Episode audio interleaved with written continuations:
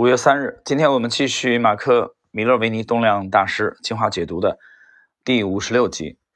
第五十六集呢是本书的啊这个第五章，第五章的第十一个问题，也是第五章的最后一个问题。也就是从下一集啊第五十七集开始，我们将进入本书第六章的学习。第六章呢开始讲这个大盘啊，在交易的这个过程中啊，指数的这个。重要性。好，我们来看今天的这个结束第五章的最后的一个问题，第十一个问题：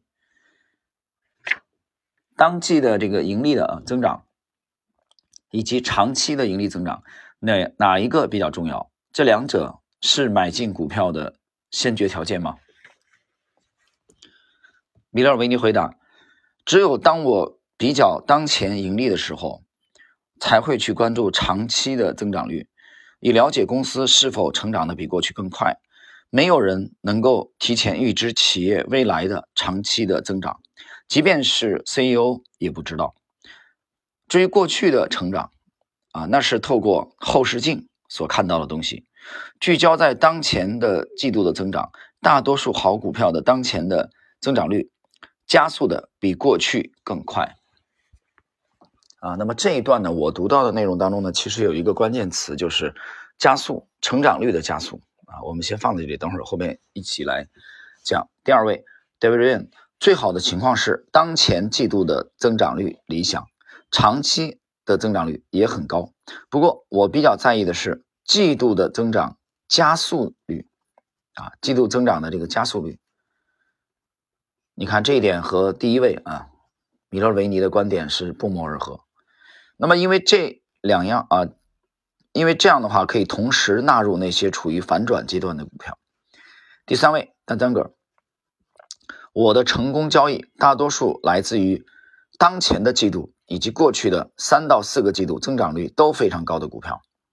最后一位，马克里奇，马克里奇二世，两者都不是我的必要条件，但是我会观察最近三到四个季度的表现。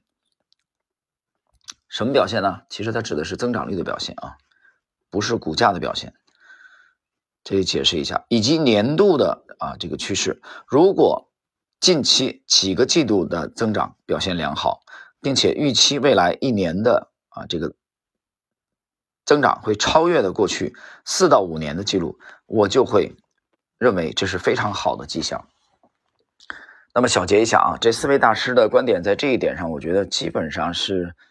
呃，我几乎可以把它用作是一个词啊，属如出一辙，基本上都是这样的，就是他们都看重啊，对这两者，因为这个读者的提问啊，当季的这个增长和长期的这个增长哪个更重要？那么我们总结一下四位大师的观点，他们当中有一个共性，就是其实都看重这个增长的加速啊，加速度。关于增长的加速度呢，我在。呃，之前的我们解读的时候提，其实提了很多次了啊。这个里边非常鲜明的一位，就是我我读到的第一位啊，在我当年去研究这个问题的时候，读到的第一位的就是在《金融怪杰》啊这部书当中采访的理查德·第一豪斯。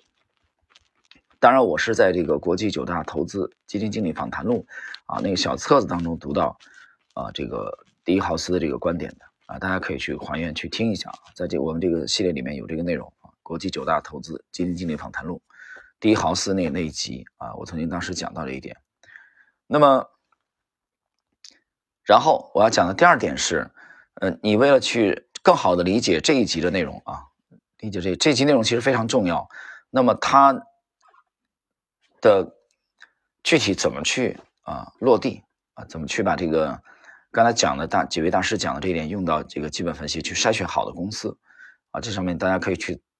去具体参考一下啊，A 股主力密码系列的第十集啊，在第十集当中，我花了很大的精力来讲这个问题啊。首先，我讲这个问题非常重要啊。那么第十集当中呢，我们也我们涉及到的这个财务分析的指标非常少啊，只有那么呃寥寥可数可数的那么几个指标而已啊，很少。因为财务这一块呢，有很多很多的东西啊。很多很多的，你就一个财报摆摆在你面前，有很多的东西。当然，一个企业的这个基本面的东西啊，财报以外的也很重要。